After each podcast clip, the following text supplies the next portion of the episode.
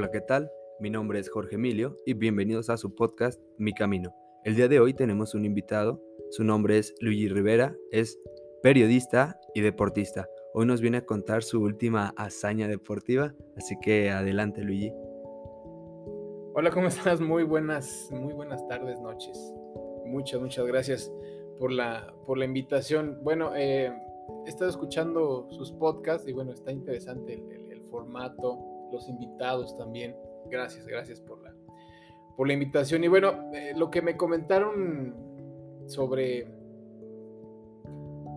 o el interés de, de, la charla, pues era sobre esta última aventura, ¿no? Le digo que yo este, estoy recuperando el tiempo, ¿no? lo que mucho, mucho, mucho, mucho tiempo estuve que si en el trabajo, que si metido en otras cosas, bueno, pues digo yo ahora lo estoy, lo estoy recuperando. Y vamos, pues una de esas, eh, una de esas formas, pues es ir conociendo eh, pues experiencias o acumulando experiencias más que cosas o recursos o yo creo que de eso se trata, ¿no? A, fin de cuentas te vas dando, te vas enterando o vas abriendo los ojos a que se trata de eso, de ir acumulando experiencias. Y la última experiencia, bueno, pues fue en cuanto al ámbito deportivo, la natación, eh, nado en aguas abiertas, en mar abierto. Y es un evento, así se llama el cruce. Sí, le, pusieron, tiene ya muchos años, yo ni siquiera lo conocía, no estaba ni, ni enterado. Vamos, eh, no tenía yo mucho, muchos datos sobre la natación en aguas abiertas, ya sea eh, empresas o, en el mar en este caso. Y, bueno, pues así me inscribí, eh, sintiendo que tenía la capacidad física o me sentía yo con la capacidad física de de lograr ese objetivo, pues me inscribí. Me enteré que es eh, un evento en Cancún, que se hace cada año, es, eh, y es atravesar nadando de Cancún a Isla Mujeres, son, son 10 kilómetros. Entonces dije, bueno, pues vamos, ¿no? Eh, me inscribí en el 2000, 2019, sí, me inscribí en el 2019 eh, porque era la edición 2020. Era la edición 2020, la cual, bueno, pues definitivamente, y como todos lo entendemos, pues no se llevó a cabo. Este, primero, era en, es en mayo, es en mayo, y para eso de nos, nos, enteran, dicen, ¿saben qué? Pues se va a tener que posponer, ¿no? Prácticamente acababa de iniciar esto de la, de la pandemia, eh, el cierre de negocios, de, escuelas, de el confinamiento. Entonces, eh, pues simple y sencillamente pues acaban de pasar dos meses del inicio del confinamiento, fue en marzo, ¿no? Si mal no recuerdo, fue en marzo, abril, mayo. Entonces, pues dijeron, no, no, se va a posponer.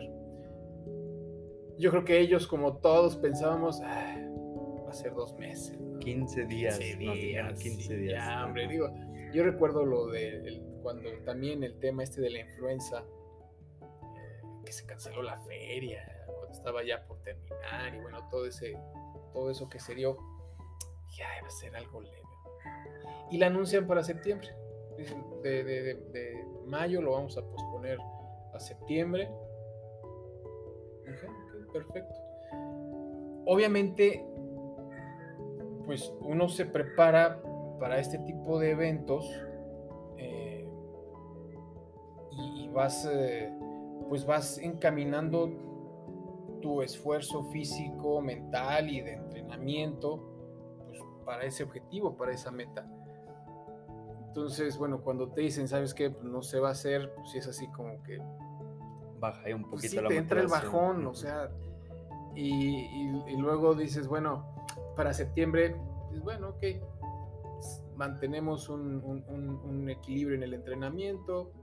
Eh, nadaba además de en la alberca, bueno, pues también nadaba las oportunidades que tenía, me iba a las distintas presas en Aguascalientes, eh, a a Malpaso, eh, porque de hecho en Malpaso fue la primera vez, y eso fue en 2019. En 2019 fue mi primer evento de aguas abiertas. Yo hasta ese momento solo había nadado en albercas, nunca había nadado en presas, ni mucho menos. Se abre, eh, vamos, yo estoy en la alberca olímpica, en la alberca olímpica ponen cartelones de que evento de aguas abiertas en, Malpaso. Me inscribo, al, eran de distintos kilómetros, el máximo era de 5 kilómetros, me inscribo al de 5 kilómetros y básicamente esa fue mi primera experiencia con el nado en aguas abiertas y bueno, pues yo quedé este, enamorado, ¿no? De, ese tipo de natación que es, que es distinto. Eh, digo, nunca va a ser lo mismo un ambiente controlado como lo es una alberca a un ambiente como lo es una presa o ahora que lo conozco como pues es el mar abierto, porque llegué a escuchar algunos comentarios que bueno, pero es que no es más, y, incluso yo lo creí, yo decía, bueno, pues es que en realidad pues no es mar abierto, porque si estás en Cancún, tienes enfrente la isla Mujeres, y dices, bueno, pues no es mar abierto, estás cubierto por la isla y obviamente la isla, mujeres, te protege de oleaje, bueno, corrientes, por supuesto que siempre las hay, pero dices, bueno, pues no es tanto así como mar abierto.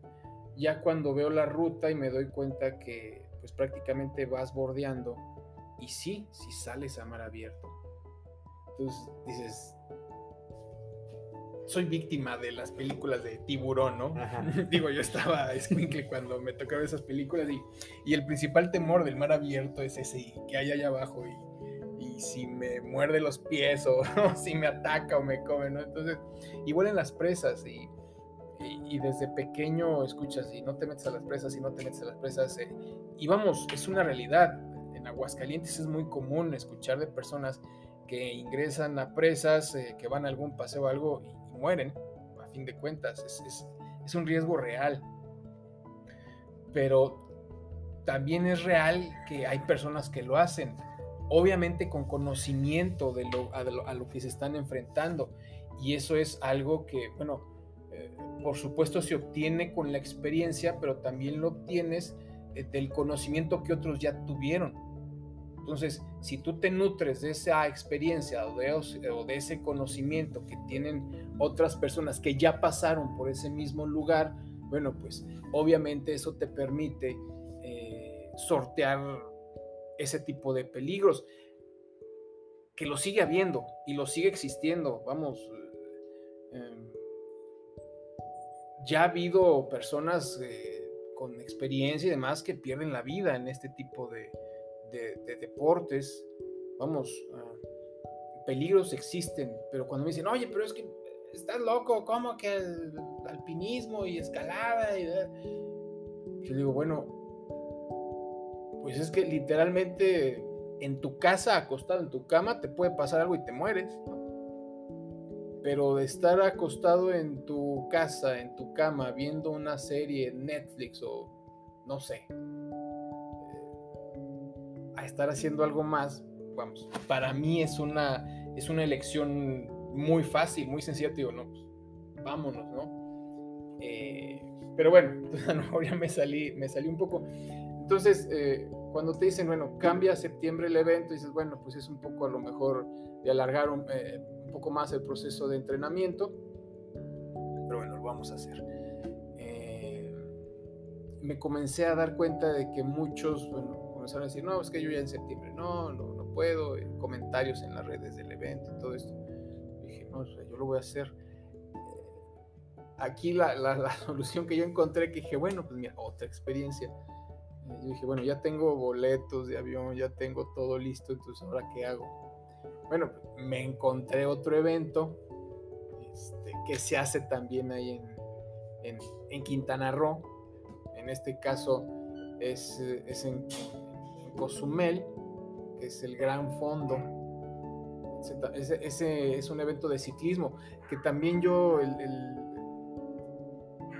vamos, el ciclismo que había practicado eh, era el ciclismo de montaña, el ciclismo de ruta.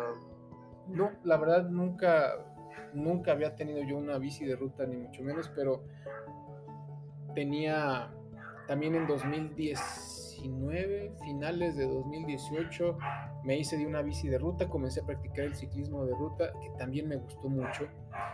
Vamos, si me das a escoger, yo te digo el ciclismo de montaña, ¿no? Pero el ciclismo de ruta también es, es, muy padre, es muy bonito. Entonces me encuentro con este otro evento de, de, ciclismo de ruta, que era también en, en, allá en Quintana Roo, en este caso en Cozumel. dije, bueno, para aprovechar los boletos y que no se echen a perder, dije, pues cambio, ¿no? Entonces, eh, esa fue otra experiencia, aproveché y, yo y mi esposa nos fuimos a, a, Cozumel, a sufrir a Cozumel. a sufrir un rato. Sí, sí, sí. bueno, ya el, día del evento sí sufrí un poco, ¿verdad? Pero, pero vamos, insisto, es parte, es parte de, de, las vivencias, de las experiencias, de, conocer. Entonces hice ese evento también que son... Es, es, un, es un evento que se da prácticamente en varias partes del mundo originalmente tiene o se origina pues en, Nueva York, por lo que entiendo, Gran Fondo Nueva York, ese es el nombre oficial, pero luego es el Gran Fondo Nueva York, Cozumel, Gran Fondo Nueva York, este, no sé, en Italia, lo hacen en hacen eventos en Europa. Aquí en, en, nuestro país yo supongo que les fue muy bien y ya vi que ya están sacando eventos en Mazatlán, Oaxaca, Acapulco, este, o sea, vamos ya como que están creciendo. Pero bueno, eh, esa fue otra experiencia también ahí en Cozumel. Son, en este caso son dos vueltas a, la isla. Eh, y sí, ahí el, el, reto, por supuesto, pues son, son 160 kilómetros. Entonces, eh, y, y yo decía, bueno, pero es a nivel de mar, no hay elevaciones, vamos, pero sí, sí es, sí es, eh, sí es complicado y más que nada porque cuando vas del lado de la isla de Cozumel, que es hacia, hacia el océano, bueno, pues ahí las corrientes de aire son impresionantes, o sea, impresionantes, o sea, es, algo que, o sea, tienes que sentirlo y en bicicleta, porque prácticamente vas sintiendo que, que no avanzas. Pero bueno, ese, ya es, esa ya es otra, otra experiencia. Entonces, bueno, al, anunciarse en agosto fue, o julio, agosto, no recuerdo, que definitivamente el evento del cruce no se iba a llevar a cabo, dije, bueno, pues tengo que hacer algo. Y, encontré ese evento que se iba a llevar con, todas las normas que se estaban dictando en ese momento para cualquier tipo de de reunión social o de evento, ya fuera deportivo o, de cualquier índole, pero este, bueno, vamos a, vamos a conocer también, ¿no? Y me lancé, nos lanzamos así a, a Cozumel. Finalmente llega 2000, 2021 y comienza así como que los organizadores del cruce a como a, tantear el, terreno, ¿no? Y así como que, y comenzaron a mandarnos encuestas de que si estaríamos dispuestos a que se redujera la distancia, eh, que no fueran los 10 kilómetros, porque son dos eventos, hacen uno de 3.5 kilómetros, que es la distancia que nada un maratonista, o, perdón, este, un triatlonista, eh, son 3.5 kilómetros de nado y comenzaron así como que a intentar ver qué hacían. Yo no sé, al menos yo mi respuesta fue no, háganlo completo, este... Eh, y yo supongo que las respuestas que recibieron de la mayoría de los participantes fue, pues eso, háganlo completo. Finalmente, pues anuncian que sí se llevará a cabo y, y es así como finalmente, finalmente pues nos lanzamos ya, este, a finales, fue a finales de, del mes de mayo, hace, hace poco. Eh, obviamente, yo lo que les digo es, eh, pues sí, o sea, yo nado, yo ah, cuando voy al mar, lo primero que hago es llego y me aviento, ¿no? Eh, obviamente tratas de conocer las características de la, de la playa donde te vas a meter, si hay resacas y, eh, vamos, ese tipo, insisto, ese tipo de información que debes de tener para evitar cualquier evento desagradable. Eh, entonces, yo lo primero, pero, o sea, obviamente yo nadaba, no sé, dos, tres, eh, X kilómetros, pero pegado al, vamos, a la playa. A la playa, a lo mejor eh, de distancias, este, no sé, un kilómetro a lo mejor, pero nunca, nunca, nunca mal abierto, ¿no? Entonces, bueno, obviamente vas con, con, con, eh, con creo que dijeron que había entre 60 o, o 70 kayakistas, padelbordistas, motos acuáticas, otro tipo de embarcaciones más grandes que van cuidando a los, a sí, les dan la seguridad para, Exactamente. competir. Además de la guía, ¿no? Porque necesitas tener eh, referencias visuales sobre hacia, hacia, hacia dónde ir, porque si no, pues vas...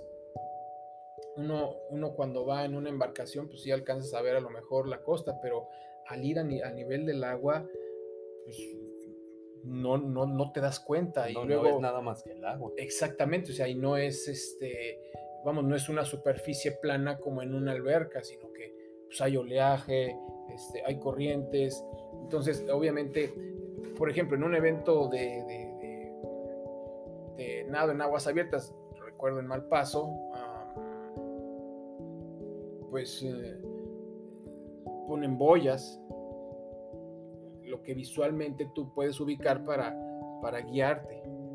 Eh, porque aparte es un estilo de nado distinto. En la, alberca tú siempre vas volteando nada más hacia los lados cuando, y cuando sales a respirar. Digo, a menos de que sea el estilo mariposa u otro estilo en el que sí vas volteando para enfrente, pero en el estilo libre, pues tú vas volteando simplemente para los lados y te vas guiando con la línea que tienes apagada, con la alberca, con los carriles, con las banderas que, trae, que te ponen arriba para decirte ya vas a llegar al, al tope de la alberca, no te vas a hacer un trancazo en la cabeza, vamos.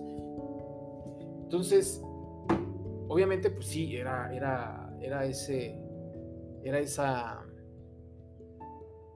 nervio, por decirle de alguna manera, de, de, de lo que sucede siempre que te, que te, enfrentas a lo desconocido, ¿no? Siempre, siempre hay ese, esa... Ese picor ese, por dentro. exactamente. Ese miedo, esa es, combinación es, de todo. Sí, o sea que es, que es entre deseos de ya estar ahí, pero también ese de... Ay, no, el, el, miedo que siempre te está frenando. Exactamente, y, y eso es lo, lo que... Es esa partecita de entre me aviento, no me aviento, lo hago, no lo hago, o, o, qué carajos voy a hacer. Yo creo que es lo que más se disfruta, ¿no? Sí. De cualquier proceso, ya sea en el deporte, eh, eh, eh, en la vida de familia, en una relación, vamos, en cualquier, en cualquier aspecto de la vida, es ese, esa incertidumbre o eso que te saca de tu zona de confort, de lo que tú ya es, tienes establecido, de tu rutina, de la, la, la. Yo creo que es lo que más, uh, más me ha impulsado y, y, y, ha impulsado a la humanidad, yo creo, ¿no? A ti, a, a quien nos esté escuchando, es una sensación increíble.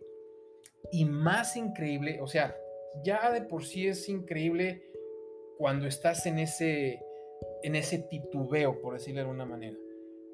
Pero cuando ya lo sobrepasas y lo logras, bueno, ya es, es, es, algo más allá de lo, de, lo increíble, ¿no? Uh, entonces, es, es, esa parte, y a lo mejor regresa un poco, es esa parte de, de decir, bueno, pues sal y haz algo, ¿no? Que sea. Anímate. Lo que sea, anímate, lo que te guste, lo que te apasione.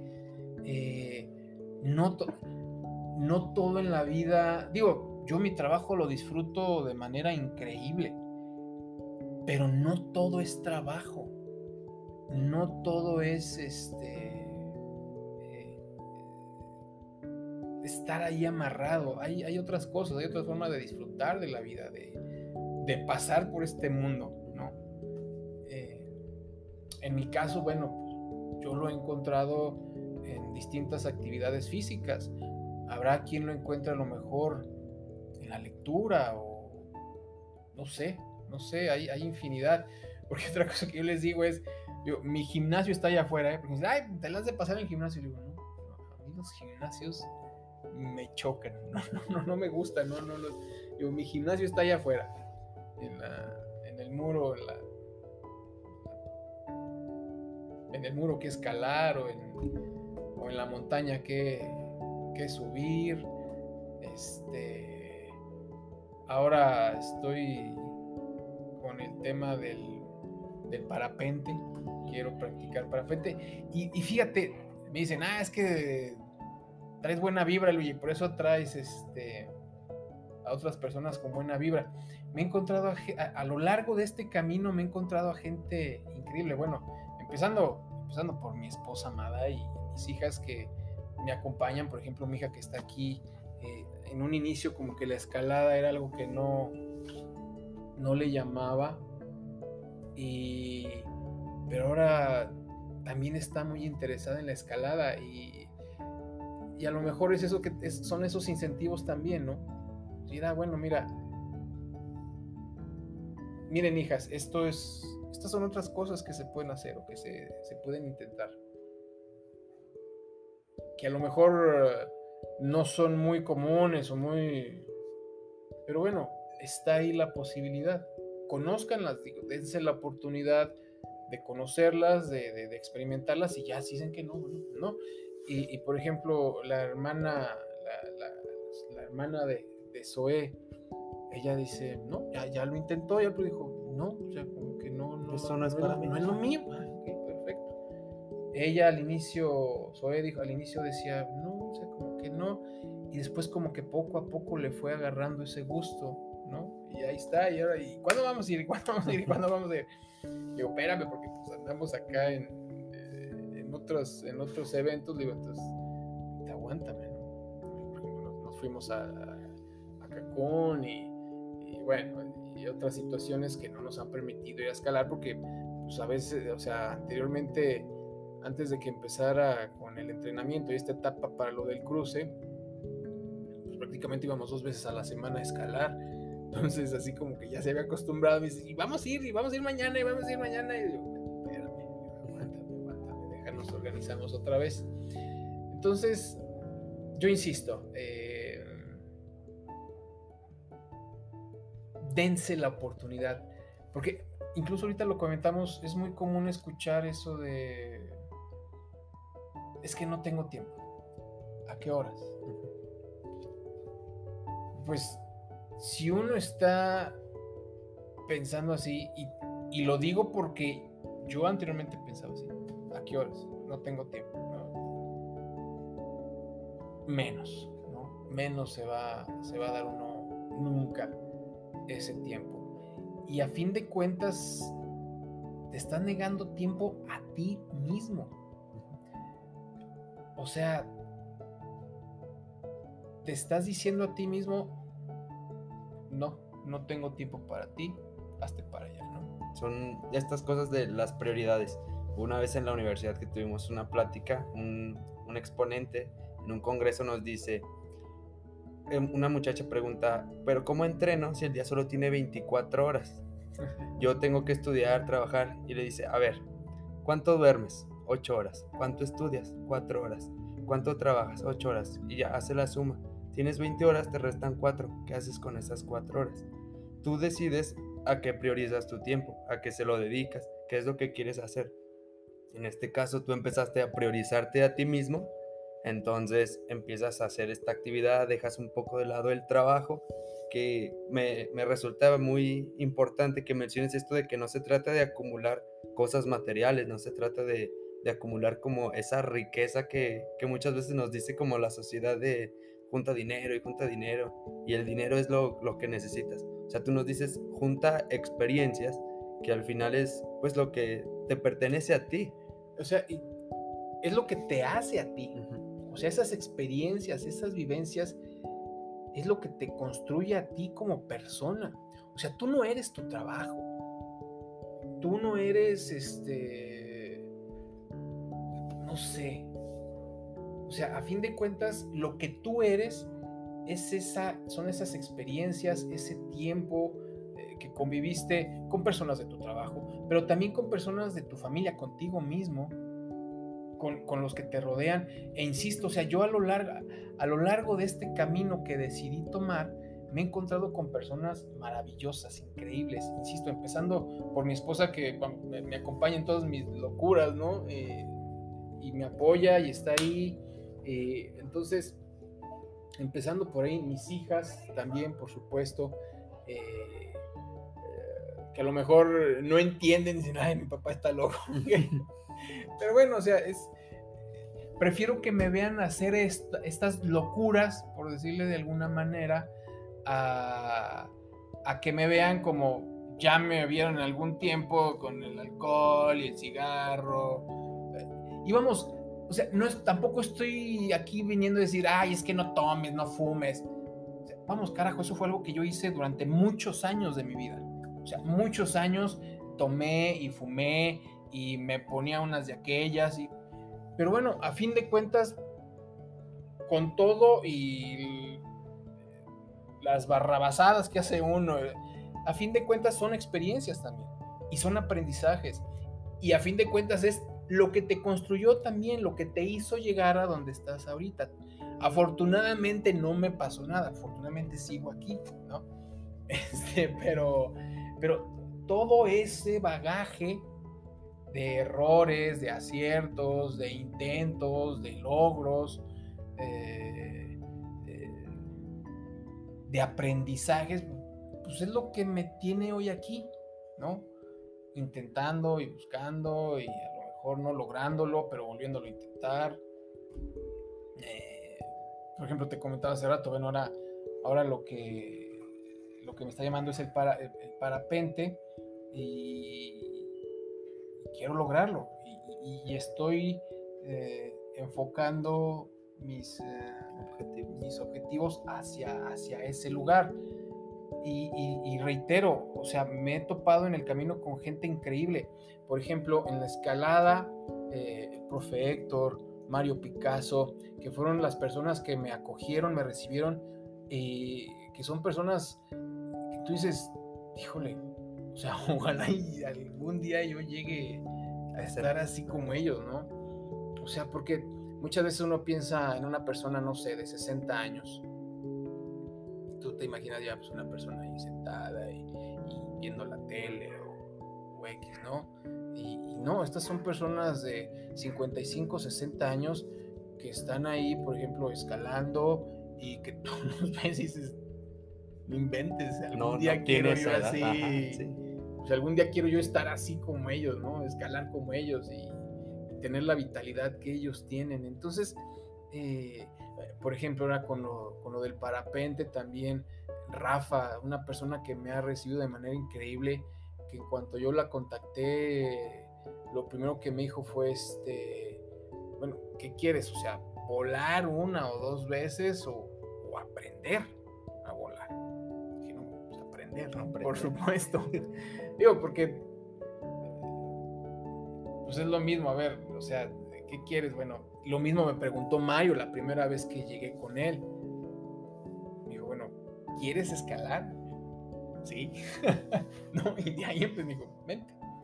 Tenemos un grupo que vamos a escalar y, y, adelante, eres bienvenido, ¿no? Y así han recibido, me recibieron a mí y así recibieron a mi familia. Igual, por ejemplo, Rafa, que estoy teniendo apenas mis primeros acercamientos a este mundo eh, del parapente,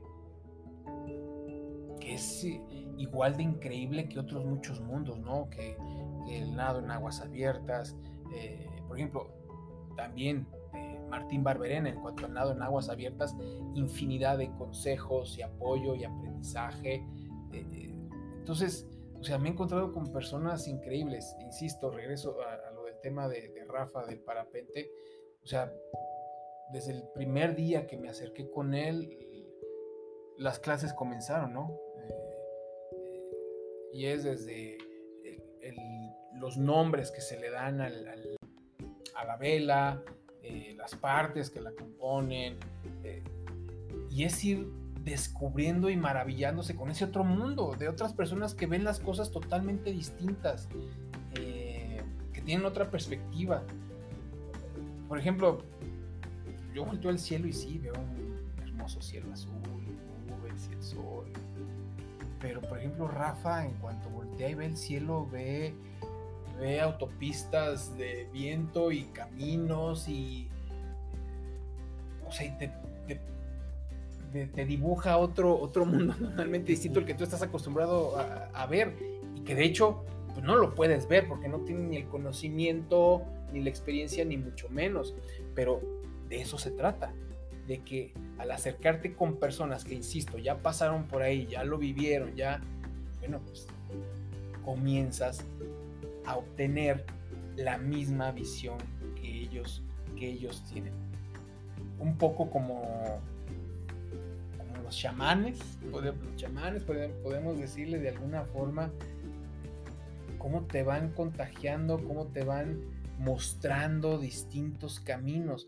Y, por ejemplo, decía, no, es que mira, esta, digo, vamos, yo tenía el conocimiento básico, ¿no? De lo que aprende uno, de, cultura general, de que son corrientes térmicas y que pues, el aire caliente tiende a subir, el aire frío baja, entonces, pues, como las aves, ¿no? Eh, buscas corrientes eh, de aire caliente para que te suban en tu, con, tu vela, con tu parapente, las pasas, eh, comienzas a planear hasta que encuentras otra corriente y empiezas a subir otra.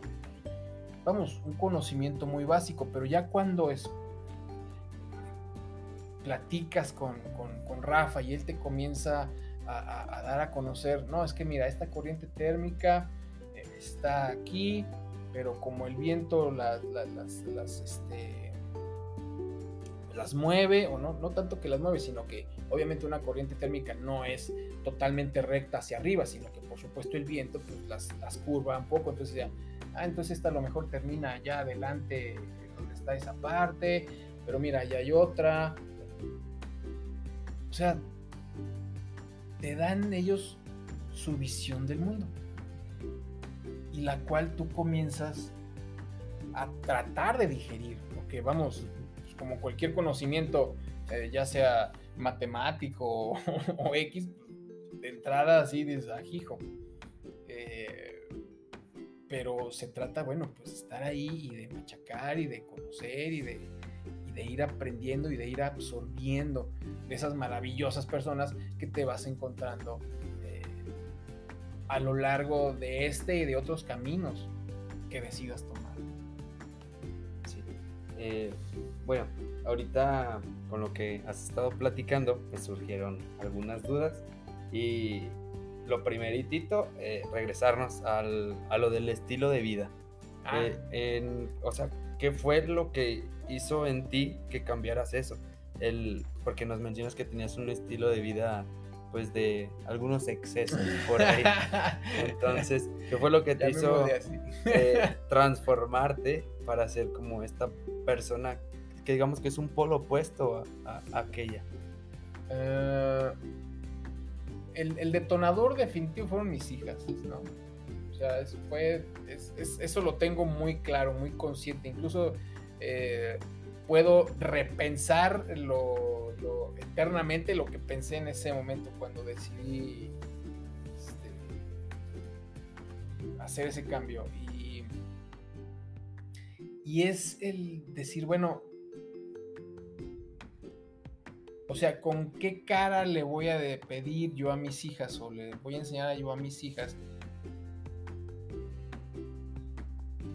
a que no cometan los mismos errores que yo cometí? Digo, a fin de cuentas, como padre, pues es lo que buscas, ¿no? O sea, que tus hijos no se tropiecen con las mismas piedras que tú te tropezaste. O sea, desde mi punto de vista, esa es mi misión como padre. yo dije, bueno, pues así con esto que estoy haciendo, no. o sea, definitivamente. A lo mejor sí aprenden, pero en cuanto a la, manera negativa, ¿no? Dice, no, pues yo no quiero ser con mi papá, ¿no? El, no ejemplo negativo. Sí, no así como que, chale, ¿no? O sea, eh, entonces, no creo que sea ese la mejor manera. No sé. Eh, y además de que yo decía, bueno, pues con este estilo de vida que llevo, eh, porque, vamos, yo dije, pues, no les voy a durar mucho. O sea, a lo mejor y no ando llegando ni a los 50.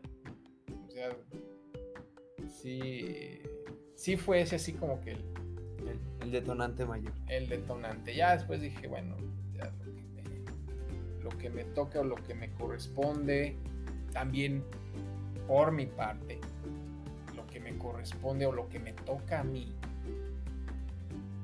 bueno, también fue otro, otro, otro detonante importante, ¿no? eso también es definitivo. Insisto, el, darme cuenta de que pues, también te tienes que dar tiempo para ti. Por supuesto que es, es, es eh, vamos, con esto no estoy diciendo que, ay, no, pues ahí nomás ve al trabajo así como que haces que trabajas y ya. No, no. O sea, por supuesto que tienes que cumplir también bien con tu trabajo y hacerlo bien. Y a mí me apasiona y me encanta mi trabajo. Pero también tengo otras pasiones y otros gustos y, otras cosas que hacer y otras experiencias que adquirir. Entonces, pues yo creo que se trata de ese, de ese equilibrio, ¿no? O sea, vamos, creo que el universo nos grita balance por todo lado, ¿no? Y veo que tienes, que tienen aquí esta, esta pintura de las fases lunares. Este, el universo te grita equilibrio, balance. Entonces, ya, si, si de plano no lo quieres escuchar. El que está mal es un. o sea, no, no sé, pero eso es desde mi, desde mi punto de vista. Y bueno, el, bueno, el principal impulsor sería pues el amor, tanto amor propio como amor hacia tus hijas, tu familia y el querer ser como este ejemplo. La, lo siguiente es como la rutina, porque es muy difícil, muy difícil establecer una rutina de ejercicio viniendo de, de no hacer mucho. Comienzas con esta motivación, pero yo, yo sé que la motivación no dura siempre. Entonces ahí es cuando entra la disciplina, donde entra esta dedicación y, que fue, o sea, cómo, cuéntanos cómo fue este poco, un poco de este proceso de pasar de muy motivado ahora a, la dedicación y, seguirle con eso. Fíjate, te soy sincero, ¿eh? yo, eh, o sea, el año pasado, o sea, para el evento, por ejemplo, este del cruce, del año pasado, o sea, yo sí me sentía más fuerte el año pasado que este. O sea, el año pasado, este, sí, o sea, era todas las baterías enfocadas al cruce. Eh, para este año, sí, por supuesto, sí entrené, sí, me sentía físicamente capaz. Porque conozco a varias personas que tenían pensado ir, pero me dijeron, no, ¿sabes qué? No, no, no, no creo lograrlo este, yo sí me, porque a fin de cuentas también es un examen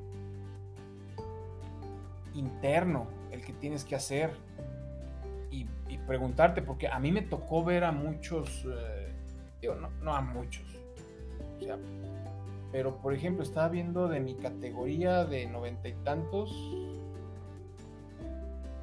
no acabaron la mitad. Y a mí me tocó ver en algunos casos, por ejemplo, no sé si eran de mi categoría o no, vamos, tú vas en lo tuyo, ¿no?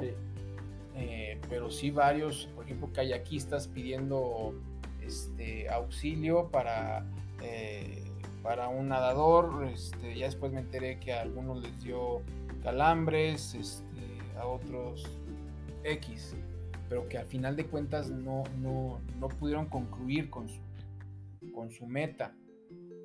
Entonces, eh, para el cruce del 2020 yo me sentía muy, muy preparado. No se dio, eh, se cierran las albercas, se da todo este confinamiento. Entonces, vamos, pues eh, yo comencé a buscar opciones de seguir entrenando. En cuanto avisaron que abrían alberca, bueno, yo fui de los primeros, ¿no? Abrir la puerta. Sí, sí, sí, o sea, eh, y era desde las 5 de la mañana.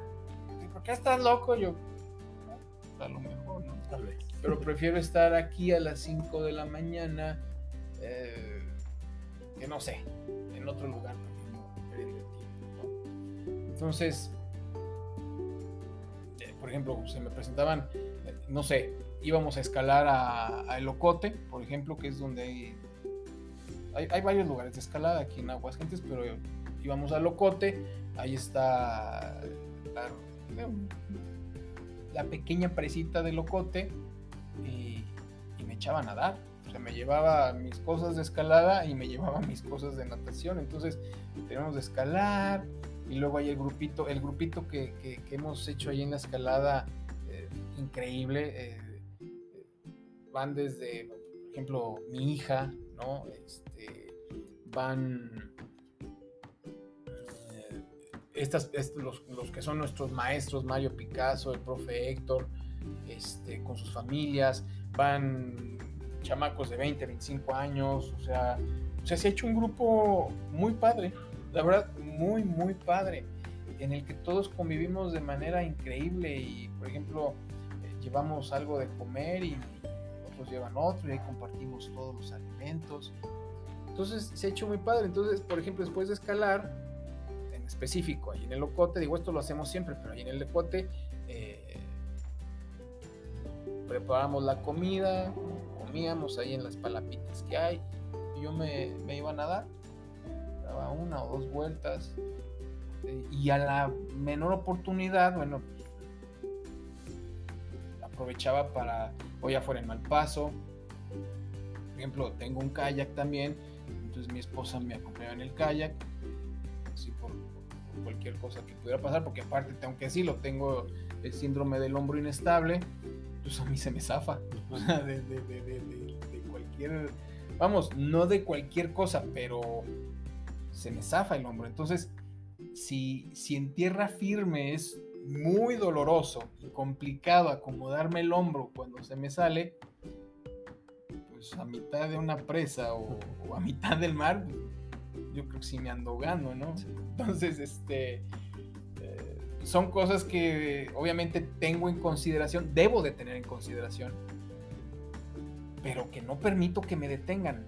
O sea, yo busco la manera y, por ejemplo, para la escalada, cada escalador va haciendo su ruta. Hay, hay, hay rutas marcadas, por supuesto, pero pues, tú vas buscando tu propio camino. Entonces, eh, por ejemplo, yo veía que el profesor o los otros chavos y chavas que van, incluso mi esposa, mis hijas, pues ellos hacían la ruta de una manera, pero yo tenía que buscar un camino totalmente distinto para poder concretar o para poder completar la, ruta. Eh, ¿Para qué? Bueno, pues sí, para que no se me zafara el hombro, ¿no? Entonces, este... eso es algo que sí yo no, no, no permito y, y, no permito que le digan a mis hijas, es que no se puede. Por supuesto que hay cosas que no se pueden hacer, ¿no? Sea, no, no puedo aventarme ahorita aquí de la azotea y esperar volar. Puedo hacerlo con un parapente o con algún otro tipo de aditamento, se puede, pero vamos, no es algo así que, ah, es que no puedes. A lo mejor se complicará, a lo mejor te tomará años, a lo mejor, y, no a lo mejor, te tomará disciplina y, dedicación. Muchos sacrificios. Sacrificios, pero se puede. O sea, a fin de cuentas, se puede. O sea, hay, personas, eh, por ejemplo, en la escalada les dicen decimos, les decimos, pues, los mutantes, ¿no? Que hacen cosas que tú dices, inventes. O sea, ¿cómo le hacen? Por supuesto que hay personas a las que se tienen facilidad, o para la escalada, o para escribir, o, para la abogacía. Hay personas que ya lo traen. Sí, tienen capacidades Tienen capacidades ya físicas o, mentales. Tienen ciertas capacidades, genes, llámale como quieras. Pero eso no significa que si tú te fijas un objetivo y llevas un, una disciplina, reglas, y no lo puedas lograr, o al menos intentarlo. Eh, vamos, uno de los mejores eh, escaladores, Tommy Caldwell, no tiene dedos, no tiene, creo que son dos o tres falanges, y es uno de los mejores escaladores. ¿Cómo le hace, no? ¿Cómo le agarra? O sea, para los agarra. Ah, bueno, pues es uno de los mejores escaladores a nivel mundial. Entonces, y, esos dedos los perdió cuando él ya era un muy buen escalador. Una sierra, estaba fabricando un así, perdió los se, se llevó los dedos. Entonces dijeron, no, este chavo ya se le acabó la carrera de escalador, ya que se dedique a vender chicles en las esquinas.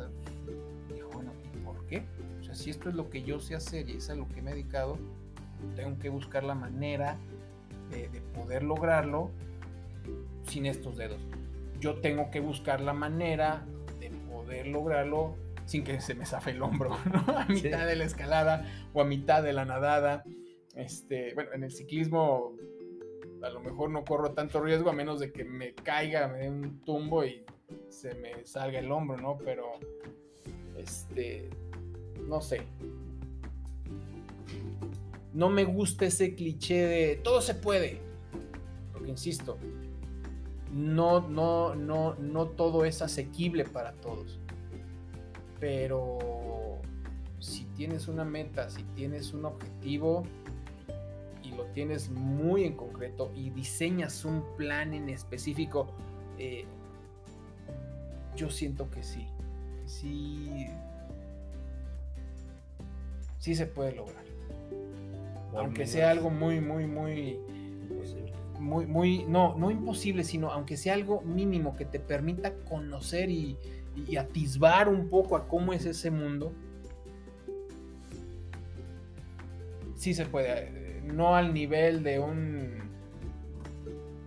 yo no sé, no sé si ubiquen a Alex Honnold, que es, eh, se hizo muy famoso porque incluso ganó el documental de, de National Geographic, ganó un Oscar, el de Free Solo, que escaló sin cuerdas ni nada.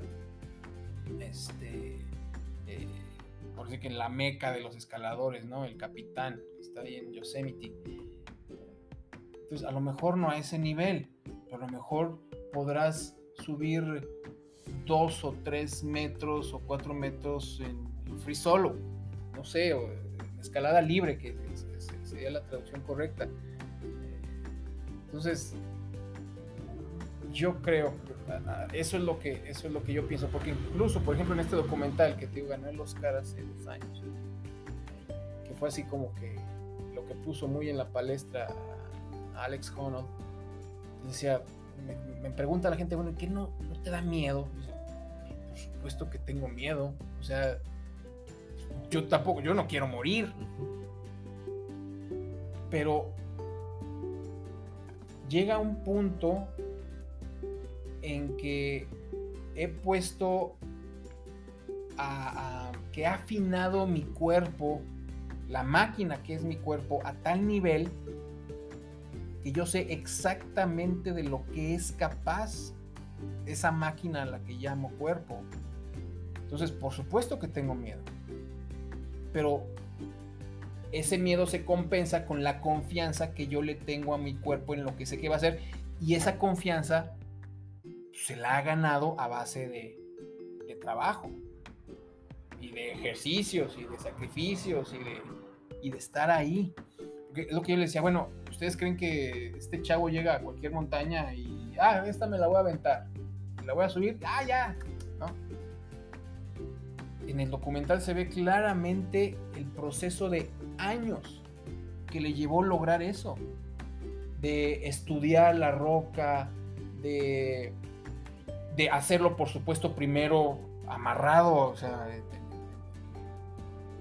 este, con cuerdas y todo, hasta el punto en que ya lo tuvo tan estudiado y, encontró las, las, las grietas, la ruta que tenía que hacer para, para lograrlo. Y lo hizo. Pero fueron años. Si mal no recuerdo, el proceso, ese proceso para... Le llevó creo que más de tres años. Tres y cuatro años, si mal no recuerdo. Entonces, o sea, sí, en las historias, este, obviamente, pues muy resumidas, les gusta decir que, ah, sí, este, y lo logró y porque es muy bueno y ya. Sí, claro, es muy bueno. Pero ese es muy bueno, pues no brotó como conejo de chistera, ¿no? Llevó todo un proceso. Entonces, me decían, bueno, ¿y en qué lugar quedaste? ¿No? Acabe. en el caso usted del cruce, ¿no? Sí. ¿Y en qué lugar quedaste yo? La verdad, no sé, acabe. Yo hice cuatro horas en el cruce. Este. Por ejemplo, los que. El chavo que, llegó en primero. No recuerdo ahorita su nombre, te soy sincero. Pero él hizo dos horas. O sea, son literalmente son torpedos humanos, ¿no? O sea, inventes cómo le hacen. Bueno, pues llevan toda una vida, ¿no? Y a eso se dedican y, es, y esa es su pasión. Este, entonces sí dices, hijo, o sea, está increíble. Entonces digo, eh, acabé, terminé. Y yo ya estoy listo para inscribirme para el, próximo año. De hecho, ya les digo, oye, ¿cuándo abren? Porque ya, ya lo presentaron, ya dieron fechas para el próximo año. Este, ya me dijeron, ah, en septiembre abrimos las, las inscripciones. Ah, ok. Eh, pero resulta que en ese inter me encontré otro evento que yo tampoco conocía, también de nado en aguas abiertas, y que es ahí en, en, en este caso es en Cozumel. Entonces se me hace que, vas a cambiarlo. Voy a cambiar un poco. Este ya lo conocí, ahora estoy, pensándolo, estoy analizando. Estoy sopesándolo. Porque, por ejemplo, este de Cozumel, este. Eh, bueno, en el caso de Isla Mujeres es de Cancún, Isla Mujeres, es la isla que está enfrente de Cancún. En el caso de Cozumel, pues es este. Ay Dios, Playa del Carmen. Entonces, eh, me parece que, no me parece, de Playa del Carmen a Cozumel sí es una distancia muchísimo más larga.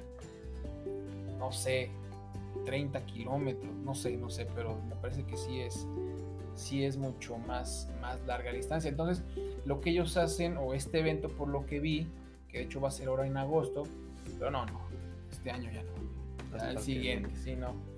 Eh, lo hacen en la isla, o sea, no atraviesan de, Playa del Carmen a Cozumel, sino ahí en la isla trazan una línea de 10 kilómetros y ahí vas bordeando, no bordeando, pero vamos, tienes, eh, vas en paralelo pues a la playa de Cozumel. Entonces se me hace que, porque yo no tenía, yo no tenía el gusto de conocer Cozumel, es precioso, ¿eh? es precioso Cozumel. Y por supuesto, en cuanto llegué este, para lo del evento este de ciclismo, bueno, yo llegué y me aventé al mar, ¿no? Este, incluso ya mi señora me dice, ponte una gorra de color fosforescente, mi hijo, para verte, porque no me pones de nervios. Yo, bueno, ya, ya me compré gorras naranjas, amarillas, así de esas de. Este, para que, para que no me pierda de vista. Es, es precioso el mar de Cozumel. precioso el mar de Cozumel. O sea, a mí me encantaba el mar de, por ejemplo, de Isla Mujeres, de Cancún y otras playas, de, la Riviera Maya, toda esa parte es preciosa. Pero el mar de Cozumel es, vamos, Cozumel como tal es increíble, es, precioso Cozumel. Eh, el día que tengan la oportunidad, vayan y den la vuelta en bicicleta. No, no es cierto. no, vamos, ahí rentan estos bochitos que están, tienen así como que al aire libre y motonetas y demás, o sea, vamos, pero dense la oportunidad. Y hay infinidad de playas ahí alrededor de, Cozumel que o sea, no te encuentras con, nadie, ¿no? Y, puedes ir y estacionas ahí tu motoneta y te echas a nadar y es algo, es algo increíble, en verdad. Tuve la posibilidad de nadar así en, en, la parte donde llegan todo lo que son los ferries y toda esta parte que es un mar precioso también, donde están los hoteles, pero también tuve la oportunidad de nadar en, en, otros, en otras playas que encontramos que renté una, rentamos una motoneta y nos fuimos a dar la vuelta y encontramos unas playas increíbles. Entonces, si tienen la pos posibilidad, la oportunidad, conozcan también, también Cozumel, que es precioso y que mucha gente no va, no sé por qué. O sea, como que no, no, como que todos van a Cancún, Cancún, Cancún, no sé, pero bueno, cada quien. La, la publicidad. Yo, yo, yo les doy una sugerencia, vayan y conozcan todo lo que es este la Riviera Maya. Estuvimos ahora ahora que estuve allá, aproveché y agarré el carro y fuimos a, a Jagual, que también es precioso. Este, a donde no he ido y tengo que ir es a Cumal también, que es uno de los lugares que me falta. De, bueno, te lo acabo. Pero bueno, ya me estoy desviando, esto no, no, no, no es de turismo, No es de ¿verdad? turismo. Pero también. Con, con lo que nos comentas, eh, veo que tu inclinación es un poco hacia los deportes extremos, o sea, es un poco más, como dices, los gimnasios no te gustan, o sea, como que el hecho de estar en un lugar cerrado No te- sé, sí, no, no. es, no. es yo creo como el, el conflicto. Yo- Creo que soy claustrofóbico de closet o no sé. Pero sí, no, no, no. Sí, lo he intentado. Lo he intentado, pero no es lo mío. No me llama, pues. Y- Respeto a todos los que van a gimnasios y que el. Este, ¿Cómo se llama? El, el Crossfit. crossfit y todo esto. Pero a mí no me llama. sí, Digo, es, es de gustos. exactamente. De gustos muy se personal, muy, muy personal. Eh, pero con todas estas cosas extremas mencionaste algo de, de un guía, de ser guiado, de tener un, digamos, un maestro, alguien que te esté guiando como por el camino. Y pues de, eso se trata también el podcast. Se llama Mi Camino. Yo, yo voy a terapia, entonces ahorita ese es como mi primer maestro.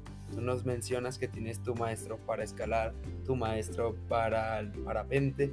Entonces también mencionas que el hecho de salir de tu zona de confort es conocer diferentes personas y el seguir avanzando es lo que te hace conocer estas maravillosas personas y cada vez que vas conociendo a alguien es como, wow, ¿dónde estaba? ¿Dónde, dónde se escondió esta persona? Y, y pues tal vez no es que estaba escondida, es que tú te diste la oportunidad de salir de tu zona y vas encontrando personas cada vez mejores que, que se acoplan hacia tu nueva forma de ser, porque también mencionas esto de, de que pasaste de, de una versión anterior tuya en la que no hacías deporte o, tenías como otros enfoques y, y es como que decides avanzar y comienzas a conocer muchas personas, conoces a ser una mejor versión de ti, que es como que de esto que dices de que tú llamas a las personas con tu vibra, es, es la parte de seguir avanzando, que vas encontrando personas que están como en tu sintonía. Sí, sí, sí, sí. ¿Cómo dicen ahora? Que, que vibran. Vibran alto. vibra- Vibran al mismo. Algo así no dicen. vi- Vibra alto. Ah, Por cierto, también, este. Vamos, eh, eh, en todos los ámbitos te encuentras maestros, guías. eh, en lo laboral, en lo personal, en lo, en lo, en lo amoroso, en, en todos, en todos los aspectos de tu vida encuentras guías y maestros, siempre y cuando estés dispuestos a encontrarlos. Siempre y cuando estés abierto a encontrarlos. Porque si eres una persona que. "Ah, eh, yo todo lo sé, a mí nadie me enseña nada. Ay, por favor. ah". Te estás perdiendo de. De la vida. Discúlpame, pero te estás perdiendo de la vida y de grandes oportunidades. ¿no? Eh, por ejemplo, ahorita también mencionar a, Miguel, a Serafín, a Max, en cuanto al alpinismo, que también me abrieron, eh, y, ot- y otra lista también, este, que me abrieron los, a mí y, y a mi esposa y nos abrieron los brazos, o sea, desinteresadamente. Eso, eso, es, eso es algo que, que yo, vamos, en, un mundo en el que actualmente es así como que, ay, no, todo es negativo, y luego más ahora con la pandemia, con ese encierro, ¿no? Este, yo digo, pues es que no. O sea, hay gente que está ahí y se dedica a dar de forma desinteresada. Eh, por ejemplo, también en el alpinismo, eh, eh, mi primer intento de cumbre en la, se le conoce como la cima de México, la montaña más alta de México, el, pico de Orizaba. Bueno, pues hubo personas ahí increíbles y siguen ahí aún dentro, dentro de, mi vida, de ese círculo, ¿no? Porque sería muy tonto el dejarlos ir. O sea, sería muy estúpido de, mi parte eh, el, dejarlos ir. Personas con esa gran calidad humana, ese gran valor. Vamos, como que no. E incluso en, algunas, en algunos puntos se interconectan, ¿eh? Por ejemplo, en el alpinismo y en la escalada, resulta que varios ahí de los, de los maestros, de los guías, se conocen, ¿no? Entonces, se crea esta, esta red muy, muy padre. Muy, muy padre. Entonces, eh, dense, la oportunidad de conocer y de aprender y de dejarse guiar. O sea, déjate guiar. No lo sabes todo. No, no, no eres ni omnipresente, ni omnipotente. O sea, no lo somos. Nadie lo es. Nunca nadie se deja lo es. Así. Ah, diste en el clavo. Nunca se deja de aprender. Punto. O sea, ahí no hay nada más que agregar, ¿no? O sea, nunca se deja de aprender. Nada más. Date la oportunidad. Sí, porque muchas veces estamos como cerrados en esta parte que dices, no, pues es que yo ya lo sé, yo ya, no, a mí que me vas a venir a contar. Pero siempre hay algo que, que podemos aprender. Eh, no eches nada en saco roto. El consejo que te dé el, el, más nuevo, el que te dé el más viejo, el que tenga más experiencia, lo dice porque él lo vio de alguna manera, él aprendió algo, él, él vio algo distinto a ti y todos tenemos esta perspectiva diferente. Me llamó mucho la atención esto que te dice del viento, yo sí volteo al cielo y pues veo nubes, lo primero que hago es como, ah, ¿qué, qué figura tiene esa nube? o sea, tú ya tienes esta visión de aquí hay una corriente de aire, esta, me lleva, esta planea. Él ya ve autopistas. Eh, y por ejemplo, ahorita que lo mencionas también, me acordé de, por ejemplo, el profe Héctor. Eh, dice, mira, está ahí pegado a la piedra. Es que mira, este es el bueno. Este agarre es el bueno y llegas tú al, que, al que te dice el profe, que es el agarre bueno, y dices, no invente, profe, en serio, porque es una cosita así para agarrar ahí casi que con las uñas, ¿no? Pero obviamente él te dice que ese es el bueno, porque él ya lleva años de preparación, de entrenamiento y de, y de estar colgado de la, de la, yema de los dedos. De la yema de los dedos, porque hay, hay un equipos especiales que te permiten entrenar tus manos para fortalecer los dedos y demás, ¿no? Me decía Mario, Mario Picasso, que es otro de, los, de nuestros maestros, si este es el único deporte en el que tienes que entrenar hasta los dedos. O sea, todo. Aquí es piernas, brazos, este, abdomen, todo, hasta los dedos. Entonces vamos, o sea, y es por ejemplo ahorita lo que decías de, de, de Rafa del Parapente, lo que te comento de, este, de Profe Héctor, de Mario en, escalada, en el alpinismo, a mí lo primero que, porque yo también cuando dije, no, pero es que, o sea, yo veía, ¿no? Eh, esas montañas enormes y cubiertas de nieve y, que los glaciares y, y bueno, ¿y cómo, y cómo es o cómo le hacen? y he buscado la manera y buscado los contactos de, a fin de cuentas, reunirme con las personas adecuadas, ¿no? Eh, que me permitan lograr esos objetivos. Entonces, por ejemplo, eh, Max, que fue, bueno, Max y, Miguel y otros que, que fueron los que me permitieron conocer ese otro mundo y que también me dieron una visión que yo no tenía. Y, la primera visión que me dieron del alpinismo fue, aquí ha muerto gente. Porque si algo que yo he aprendido de todos, de todos estos maestros, de todos estos guías, es que la naturaleza es hermosa, sí, pero no le puedes faltar al respeto.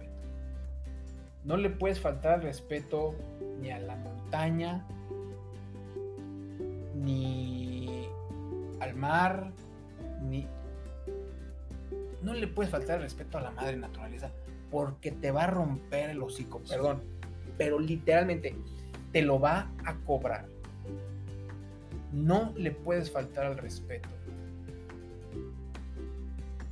Y ese cobro de la madre naturaleza, como le quieras llamar, puede ser o muy caro o muy barato. Muy barato con alguna lesión leve o algún susto, o muy caro, que es con tu vida, ¿no? Entonces, y es ahí donde entra otro de los aprendizajes que es respeta la naturaleza. Eso es algo que sí yo, pues incluso he tratado de, de inculcarlo en mis hijas, de tenemos que respetar, tenemos que estar conscientes de que solo somos una pequeña parte de un todo. Y eso es algo que lamentablemente, al menos en este momento, creo yo, así lo veo, así lo percibo, se ha perdido mucho sí vemos muchos movimientos de que hay que respeta a los perros y respeta a los animales y vamos a recoger basura. Eh. Pero es mucho de eso dentro de esa visión egocentrista de veme, porque al yo hacer esto soy mejor que tú. No tanto por el real interés de conservar, de mantener, de respetar, sino en el ámbito de, mira, yo soy mejor que tú. Y si no haces tú esto que yo estoy haciendo, eres la peor lacra que existe. No sé, a veces no lo siento muy... No, no, no estoy generalizando, no estoy generalizando, este, pero muchas cosas así las veo, así como que la selfie, ¿no? Recogiendo la basura. Digo, a fin de cuentas, pues bueno, pues es una basura menos en el piso. Sí. Pero lo que te estás llevando tú para tu consumo, con lo que te estás alimentando, me parece como que si fuera comida chatarra. No sé.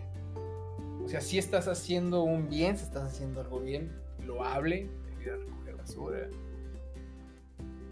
pero qué tanto es para tu lucimiento personal y no porque realmente sea algo que sientes o que, quieres que las demás personas lo aprendan. Y, como cada aspecto de la vida tiene sus, pros y sus contras. Eh, pero me parece que vivimos en una época en la que se está exacerbando el valor del individuo. Vivimos en una economía de mercado en la que nos están enseñando ese, concepto del One Army Man, ¿no? Como dicen los gringos. Eh, yo solo puedo hacer todo. No necesito a nadie. error. No creo. Somos parte de una comunidad y de un y una mínima parte. mira, ni siquiera microscópica. Entonces, si no lo entendemos así, si no vemos al de enfrente como una parte de ese todo, híjole, en serio no sé, no sé qué estamos haciendo aquí. Y así como comenté hace rato, ¿no? Que la naturaleza nos grita equilibrio, también la naturaleza nos grita, ¡eh! O sea, eres un grano de arena, o sea, date cuenta, ¿no?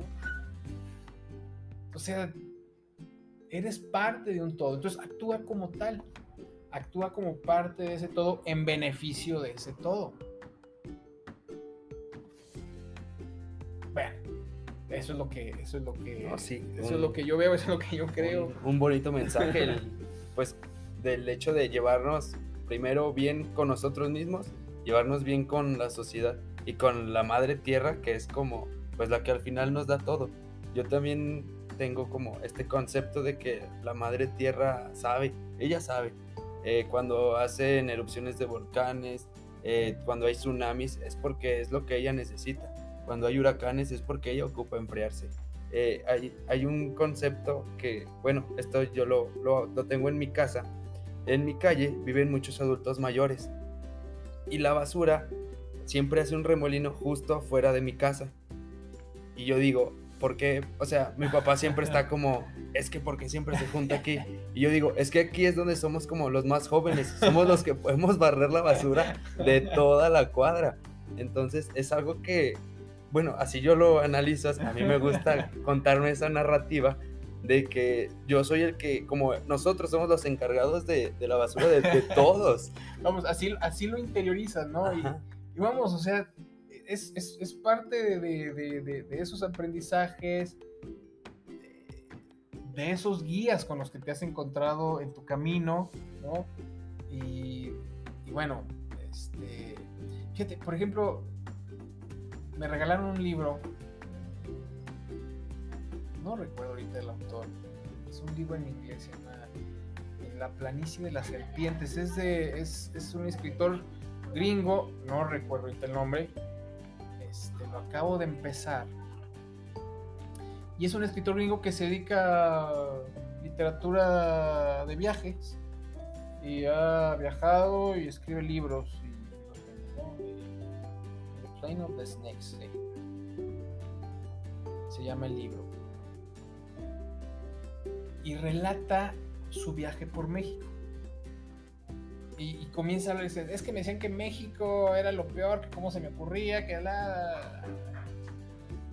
Y hablaba, fíjate, él hacía mención, decía, bueno, soy yo ya una persona de la tercera edad, ya una persona que tiene más de 60. Entonces decía, bueno, voy a un país en donde se respeta a los ancianos. Siento que lo hemos perdido mucho. Pero bueno, a diferencia de Estados Unidos, creo que, bueno, estamos pero muy por encima en cuanto al respeto a las personas mayores, ¿no? Y a los aprendizajes que, ellos representan y a la guía que ellos representan. Eh, lamentablemente se da uno cuenta de esto ya muy tarde, cuando esos ancianos o es... Incluso yo les comento, o sea, ¿por qué se ofenden? ¿Por qué ahora anciano se ha convertido en una ofensa? Ay, es que anciana, Oye, pero ¿por qué le dices anciano? Es persona de la tercera edad. Oye, yo me acuerdo que, vamos, a mí me enseñaron eh, la existencia de los consejos de ancianos, ¿no? O sea, el ser un anciano era ya, el que te dijeran anciano era un estatus de respeto. Formabas parte de ese consejo, formabas parte, eh, vamos, en las tribus antiguas a lo mejor ese consejo de ancianos posteriormente era en la familia, son los abuelos. y a los abuelos se les, respeta y se les escucha y se aprende de ellos. Y ahora resulta que no, ahora ya anciano es una ofensa. Bueno, nunca entenderé yo esa parte, pero bueno, yo les seguiré diciendo ancianos a mis ancianos. Ya a los demás, pues les diré de la tercera edad, no, no vayan a pensar que, que, lo, que lo estoy ofendiendo o algo pero pues es, parte de, de, ese aprendizaje, de esos, de esos guías, ¿no? Que yo, al menos yo así, yo así lo entiendo. Y ya por último, el buscar tu propio camino. Esto voy a tomar la parte de, de tu hombro y cómo al escalar tú buscas tu propio camino y pues te menciono, de, como de esto es el, el podcast, también mi terapeuta me lo mencionó un día, no sigas el camino de alguien más, no sigas el camino ni de tu papá, ni de tu mamá, ni, ni de tal persona.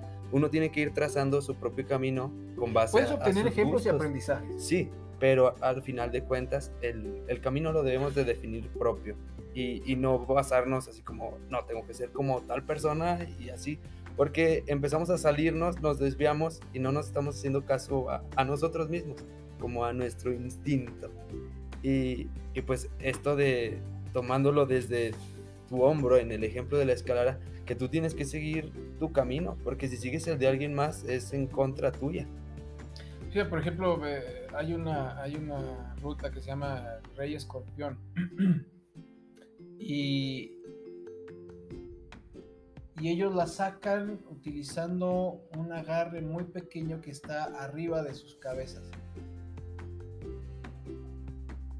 En el momento en que llego ese movimiento, mi hombro va para afuera.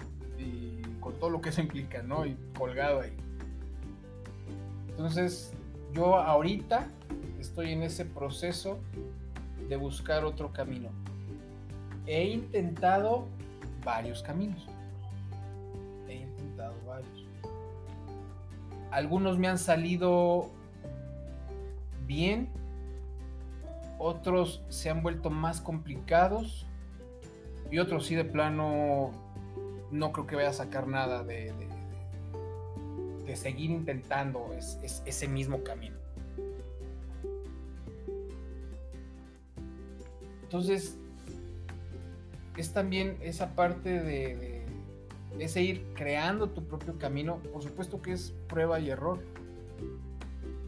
Y esa prueba y error te puede implicar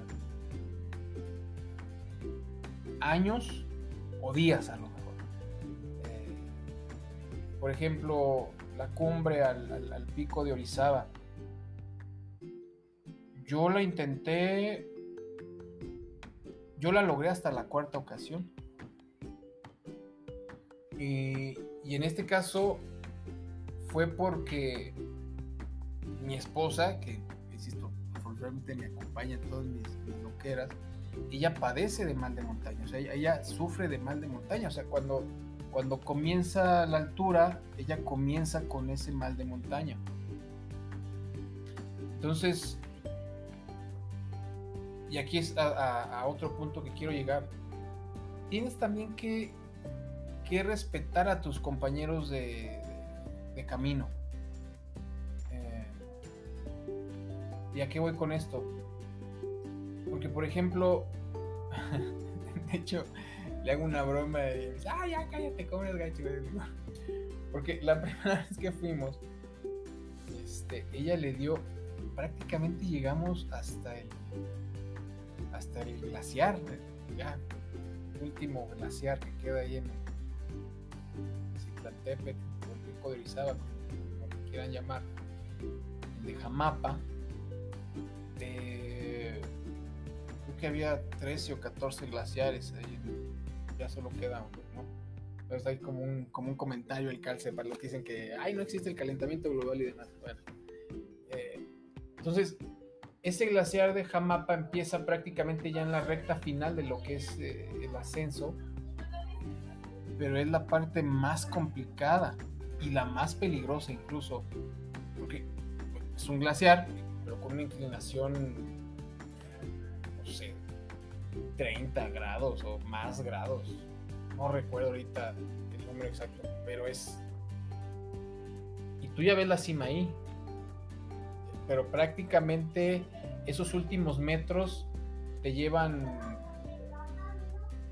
tres horas. O sea,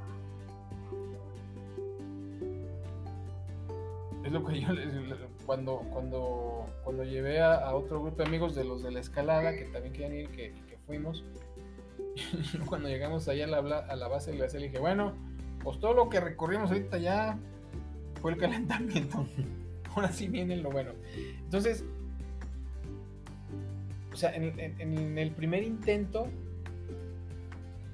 llegamos hasta el, glaciar, hasta la base del glaciar de.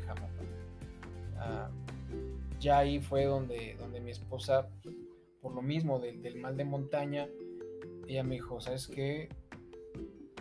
Yo ya no, yo ya hasta aquí. Obviamente yo durante el trayecto eh, fuimos viendo cómo su, su, su, condición física, bueno, pues iba disminuyendo. Hasta que llegó un punto en que tan, aquí se acabó, ¿no?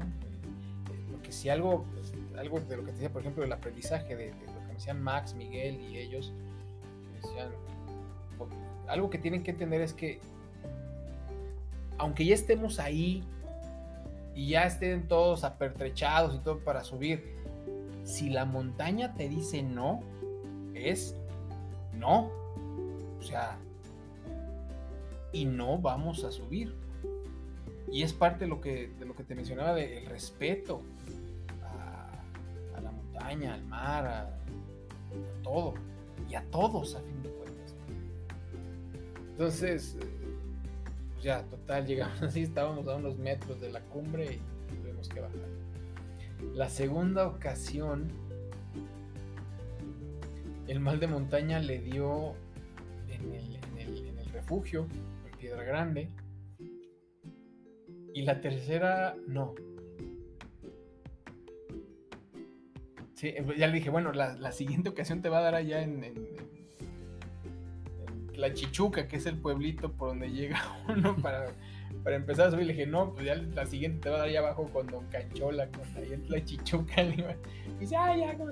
Pero luego, a fin de cuentas, es, es ese respeto que debes de, tener, de tener también por tus compañeros de camino llámale eh, esposa, este, novia, hijas, hijos, eh, X, compañeros, ¿no? Los que están ahí contigo. Y eso es algo que también he, aprendido. O sea, tienes que respetarte a ti, pero también tienes que respetarlos a ellos, a tus compañeros de camino y a los que están en tu entorno y a los que están a tu alrededor. Eh, porque como tú lo dijiste hace rato, a fin de cuentas, o sea, por supuesto que hay, hay personas que por su experiencia y conocimiento y demás, pues son esos maestros, esos guías.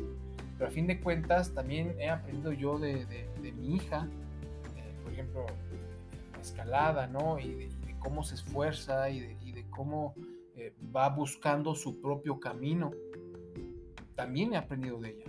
Así como he aprendido de, mis otras hijas otras cosas, esposa o de mis compañeros de trabajo que, ay, pues, eh, pero yo tengo en esto 20 años y él tiene apenas un año, ¿qué voy a aprender de ese meco? Todo se aprende. Y en algún momento, en algún momento de tu vida, todos somos guías o, o maestros o aprendices, ¿no? en todo momento. Entonces, sí, hay que, hay que, hay que respetar a esos compañeros de vida y a los que están en tu entorno. Eso, eso es lo que, lo que yo he aprendido, pues, de, estos trayectos y de todo. No, no, no de, de, ahora que hice este, este cambio, no, sino de, de toda la vida, desde que estoy squinkly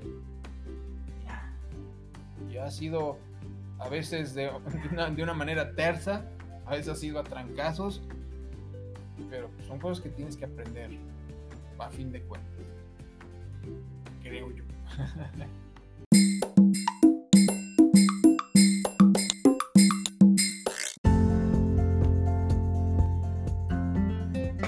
El día de hoy tenemos su gustada sección Desmenuzando la canción. El día de hoy tenemos esta canción titulada Suenen el Clarín, interpretada por Eric Rubin de la película Spirit, el corcel indomable, que estrenó en el año 2002. Y la canción comienza así. Suenen el clarín solo para mí. El tiempo pasa, recuerden cómo era yo. No puedo seguir, fuerza ya no hay. Solo tengo ya vacío el corazón. Me han herido tanto que ya no puedo luchar. No hay nada que desear. Déjenme ya mejor morir aquí. En la película nos habla de un caballo, pero aquí lo adaptaremos un poco hacia esta parte más, más humana, más, más nuestra, ya que todos hemos tenido estos momentos en los que sentimos que no podemos más, que hemos tocado fondo y que simplemente no encontramos la manera de salir de, de esta parte tan, tan triste, tan hundida en la que nos sentimos. La canción continúa. Suena en el clarín, nada importa ya, no hay camino que seguir para poder huir. Sin una luz, sé que pronto caeré en la oscuridad, decidido ya está quedarme aquí. Ya no hay fuerzas, ya no hay ganas, y rendirse es la única opción aparente. Pero la canción como la vida nos dice, pero allá lejos, en la distancia, oigo una voz que dice, no pierdas tu valor. Si te rindes, si te rindes tú, no habrá quien te salve. Cobra fuerza hoy, recobra tu valor. Sí, siempre hay que luchar, entrar en la batalla y ser libre al fin, más vale luchar. Aquí me gustaría resaltar la parte en que dice, si te rindes tú, no habrá quien te salve. Y esto es verdad.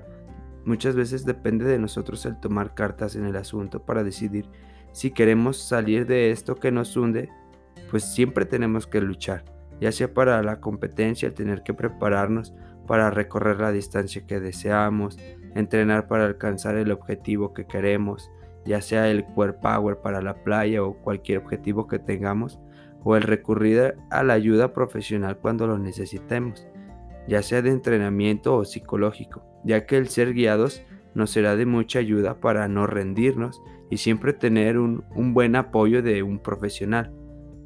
Ya saben que ante cualquier situación mental con la que nosotros no podamos lidiar, siempre existirá un profesional que pueda apoyarnos de la mejor manera.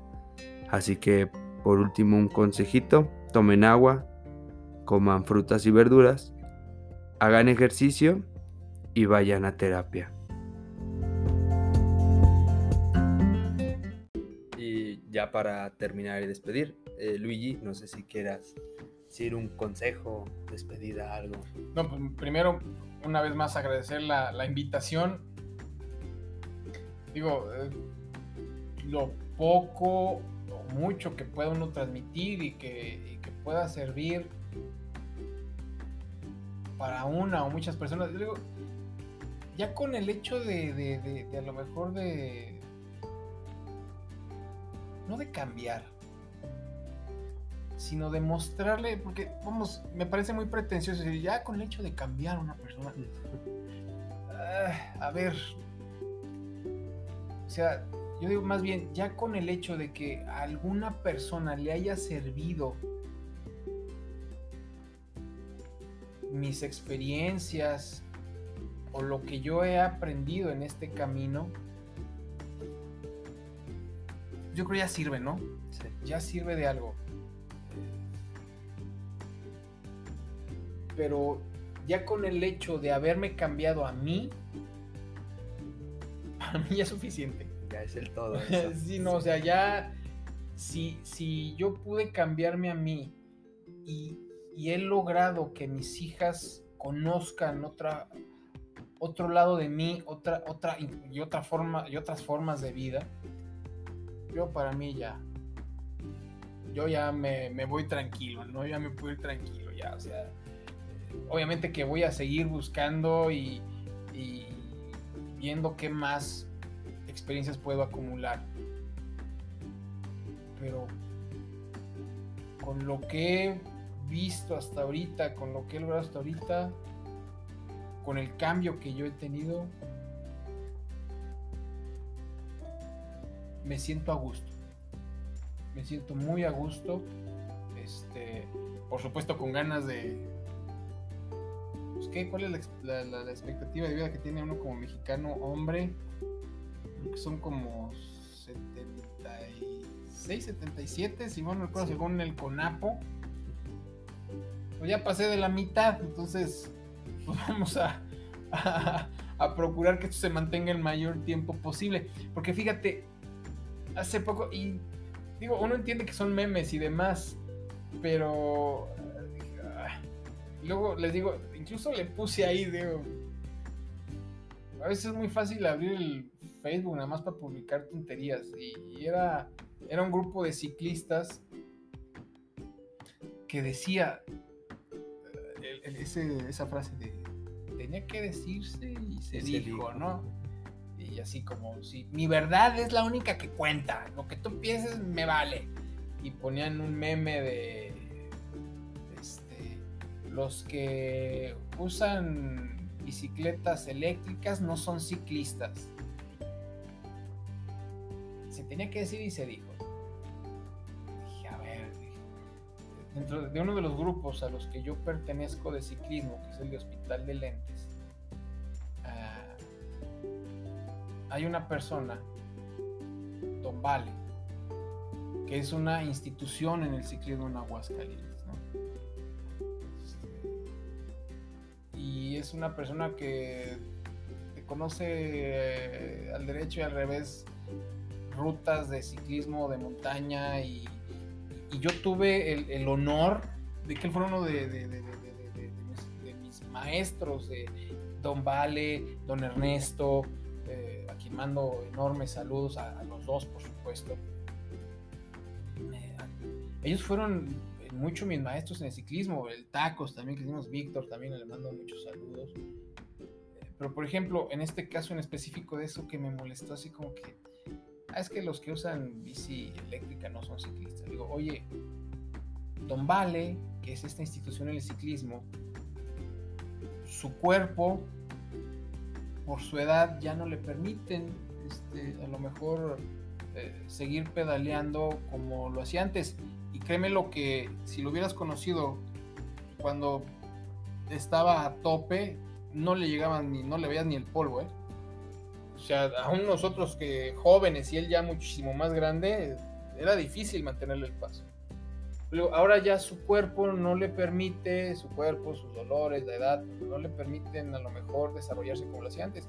Dije, ¿y esas bicicletas eléctricas o de pedaleo asistido a las que tú, que tú estás tratando de minimizar o de, o sí, de minimizar, pues es lo que le ha permitido seguir pedaleando. A lo mejor ya también no, no eh, todo el tiempo que lo hacía antes, pero le ha permitido seguirse manteniendo, manteniendo en algo que es su pasión. Yo, entonces, por lo que publicas, quiero entender que él no es ciclista cuando él lleva más años juntos que todo tu grupito y todo tu creando rutas incluso de las que tú por las que tú ahora circulas. O sea, muchas de las rutas de ciclismo de montaña que se utilizan hoy en día fueron creadas por Don Val, quien ahora utiliza pues una bicicleta de, pedaleo asistido. O sea, él no es ciclista. O sea, nada más porque tú lo dices. O sea, sí, sí tenemos que ver más allá de nuestras narices. ¿eh? Y, me van a decir, ya, ya caíste en lo mismo, pero este, en estos tiempos vivimos en, en, un ensimismamiento. O sea, estamos tan, tan metidos en nosotros. Yo, yo, yo, yo, yo que insisto, vivimos en una economía de consumo, el capitalismo es eso, es yo, yo, yo. Pero como que actualmente está exacerbado, no sé, a la millonésima potencia, no sé. Sí tenemos que ver más allá de nuestras narices, en serio. ese consejo les doy. Levanten la vista. Levanten la vista, dejen de nada más de estarse viendo sus calzones y vean quién más está allá. ¿qué, ¿Qué más hay? ¿Quién está a mi alrededor? Dense cuenta. O sea, dense cuenta y aprendan. Ese consejo les he hecho. no es regaño, nada más. un consejo. No es un consejo. Muchas gracias. Y pues es uno de los problemas que, que, nos trajo las redes sociales.